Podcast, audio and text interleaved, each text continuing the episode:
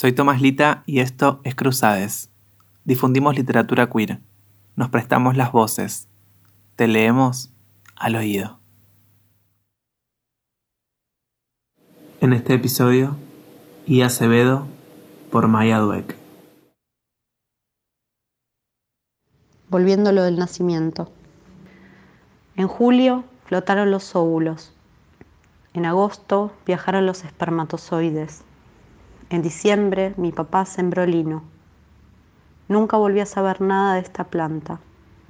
En mi cabeza, verifico en la Wikipedia, el lino es un campo de color azul. Se usa para hacer aceite y teñir la tela. Es un yuyo muy atractivo que es necesario cosechar si queremos usarlo. En febrero de 1983 se imponía esta necesidad y mi papá y mi mamá, con su embarazo de siete meses, subieron a la camioneta Fiat 1500 negra y dorada en busca de cosechadores para fulminar el lino en marzo. No sé dónde estaban los cosechadores, pero dicen que lejísimos, perdidos en el campo. Dijo mi mamá que se internaron en un campo recién arado buscando a los cosechadores, que había pozos y zanjas, y que una paja dada vuelta convierte un terreno llano en algo muy complejo. La camioneta no paró de dar saltos y mi mamá empezó a perdernos. Por causa de esto fue a la. Le hicieron una ecografía y dijeron que éramos dos. Grandes festejos. Mis papás fueron corriendo al Supercop a comprar sidra. Eran las 8 de la noche.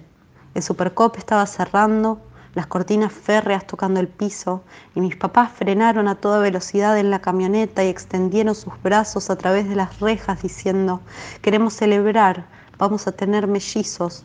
Y los del Supercop les pasaron la botella de sidra, obviamente un regalo, y mis papás se fueron a la casa de mi abuela y fue todo un escándalo.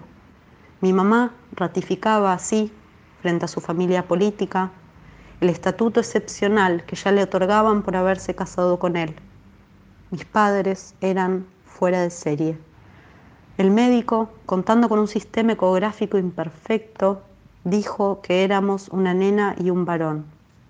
¿De quién fue la mano que me transformó en pito? En un mundo sexista en el que el pito equivale al género masculino, claro. Seguramente fue mía, ya que mi hermana y yo veníamos en bolsas separadas. O peor aún, quizá la del pito fue ella y no yo. ¿Quién sabe? Relevo el drama fastidioso que me gustaría mencionar por última vez. Mi cordón umbilical, o el de ella, fue leído como señal de que yo varón, y como soy el primer espermatozoide y mi hermana el segundo, ella nació primera y yo tres minutos después. Luego de ver a mi hermana, mis padres me esperaron Javier, pero aparecí en una forma diferente. Fui inesperada. Y sin nombre todavía fui lo in, lo negativo. Durante breve instante fui innombrable. Hasta que mi papá me iluminó con su amor cuando se le ocurrió la idea de ponerme Minés. Llevo el nombre de una mediocre novela romántica, escrita por mi bisabuelo en 1907. Minés narra los fogosos anhelos de un muchacho y una triste novicia. El accidente me inclinaba a un destino literario.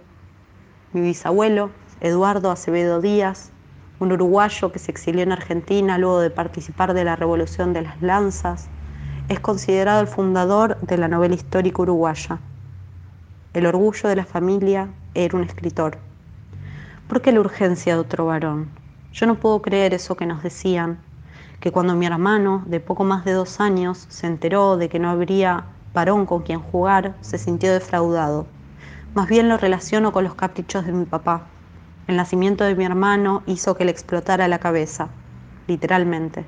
Los celos lo carcomían, su felicidad duró lo que la luna de miel y nueve meses. Mis padres se casaron en marzo, ella de 33 y él de 48.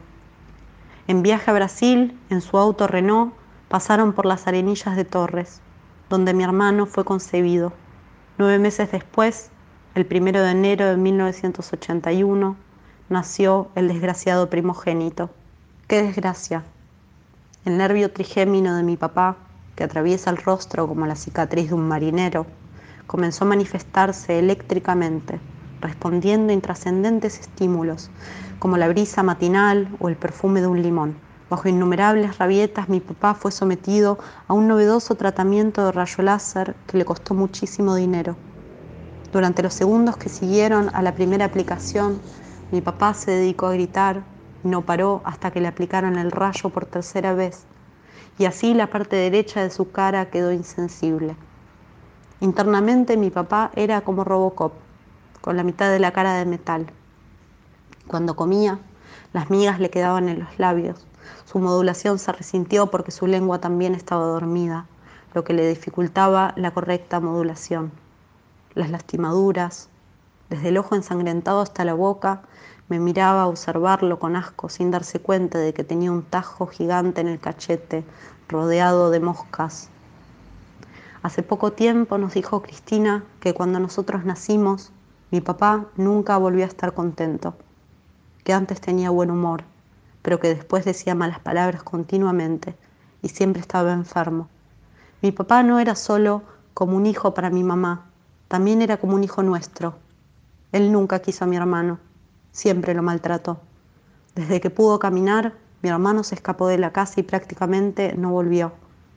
Creo que mi mamá creyó que la llegada de otro varón podía descomprimir este ahogo.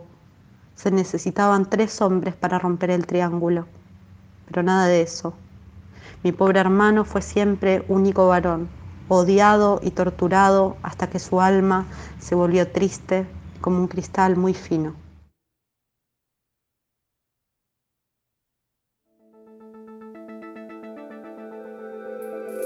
Cruzades. Cruzades.